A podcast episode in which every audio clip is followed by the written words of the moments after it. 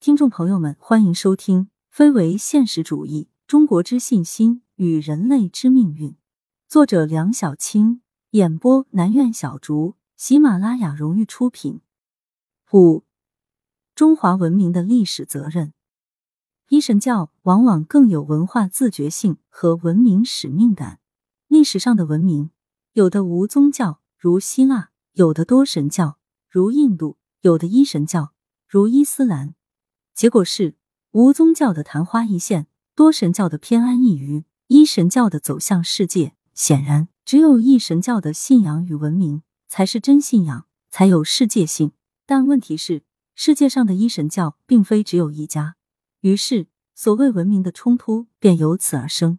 尽管背后有利益的驱动，因此，当今世界所需要的精神世界的交流平台，只能由没有宗教和信仰的文明来搭建。历史彰显了中华在人类文明中的位置。在直接从原始社会诞生的第一代文明中，除中国外，其他如苏美尔、埃及、哈拉巴、克里特、中美洲的奥尔梅克都湮灭了。从夏商周到元明清，再到近现代，我们从来就只有一个民族、一种文明。只不过这民族不断在壮大，甚至混血；这文明也不断在发展，甚至整容。但既没有代沟。更没有空白。某些最重要、最根本的东西，不但老早就有，而且基本不变。家国一体，夏就是祖宗崇拜；商就有宗法制度，从西周延续到明清，甚至民国。语言、文字、生活习惯、人际关系、文化心理，要么始终如一，要么万变不离其宗。而且不管是谁，只要属于这个文明，哪怕漂洋过海。背井离乡，改变国籍，嫁娶洋人，也仍是 Chinese。到头来还得认祖归宗，心中也永远澎湃着中华的声音。中华文明到了再次有所作为的时候了。在现存的文明中，世界性的西方和伊斯兰，地区性和民族性的斯拉夫、非洲、拉美、印度、日本，都有宗教和信仰的背景，从史前时代直接诞生，没有宗教和信仰。却又有世界性，而且能长期延续的，只有中华文明。这是全世界的唯一，如此独一无二，不能不让人怀疑是历史出于文明的意志而埋下的伏笔，也不能不让人重新思考文明是什么，宗教和信仰的意义又是什么？人类为什么要有宗教？是因为要有信仰。为什么要有信仰？是因为要有核心价值。有价值和价值观，才会有精神和方式。由此创立的文明才可持续发展。可见，信仰和宗教一样，也只是手段和载体，核心价值才是关键。它是如此的至关重要和不可或缺，以至于必须借用上帝或安拉的名义，以神谕的方式说出来。再次有所作为的历史责任与现实形成了鲜明对比。没有宗教和信仰的民族，难以保证价值观的恒定。价值观不恒定，经济再发达。也只能是身强力壮、东张西望、钱包鼓鼓、六神无主。回顾历史就知道，三纲五常适应于小农经济，阶级斗争适应于计划经济。辛亥革命以后，儒家伦理可以充当维持会；改革开放以前，斗争哲学可以充当纠察队。可惜时至今日，他们都必须下岗。唯一的办法是重建，因为倒退没有出路。要想重建中华文明的精神内核。必须要有全球视野和现代史观，要有科学态度和价值体系，努力看清世界文明中的中华文明，找到中华文明中的共同价值，明白未来世界中的责任担当。显然，在文明三要素中，易中天没有突出方式，也没有突出精神，而选择突出价值，其倾向性十分明显。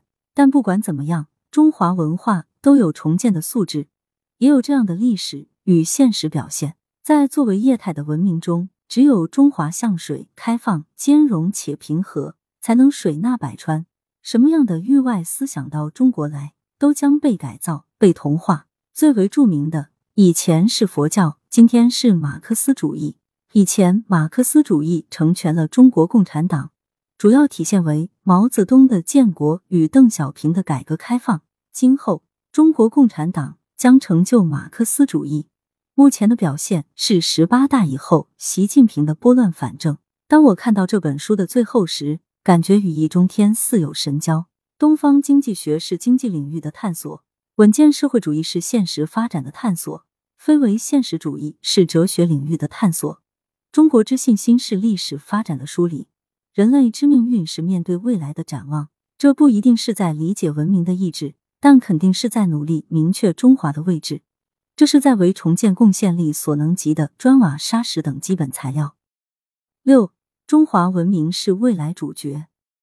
文明的意志与中华的位置。这本书开篇的第一句话是有理由认为，未来的世界舞台将是三大文明唱主角。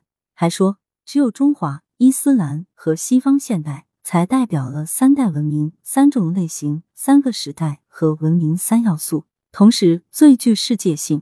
因此，这三大文明有可能就是文明意志的集中体现，当之无愧的可以成为第一世界。也因此。我们民族必将被赋予新的使命，再次为人类做出卓越贡献。读类似这些文字，感觉易中天在表达自己对未来自信与期待的同时，内心深处似乎有若隐若现的中华弱势心理。在易中天看来，中华文明似乎顶多只能与伊斯兰、西方比肩，但我却不这样看。这本书出版于二零一三年，成书只能更早。那个时候，这样的观点也是主流观点。如果让易中天在疫情之后的二零二一年六月来写，他未必会这样说。至少我认为，三大文明在未来的生命力排序应该层次分明。中华文明居前，既有物质基础，已建成体系完整的工业化，且内循环市场广阔，更有丰富多彩的精神世界。伊斯兰文明其次，难有物质基础，既没有工业化，内部矛盾又尖锐复杂。但精神世界可以自由往返于天上人间，《古兰经》和圣训不但昭示着过去与未来，而且直接指导着人们的衣食住行、言行举止、生活方式。这样的覆盖面和影响力，是只有中国的儒家思想才做到了的。西方文明摆尾，物欲横流，以致精神世界安欲绝。第三节将有详述，又早已养成不劳而获的掠夺殖民习性，物质前景亦堪忧。今天的演播就到这里，感谢大家收听，我们下期见。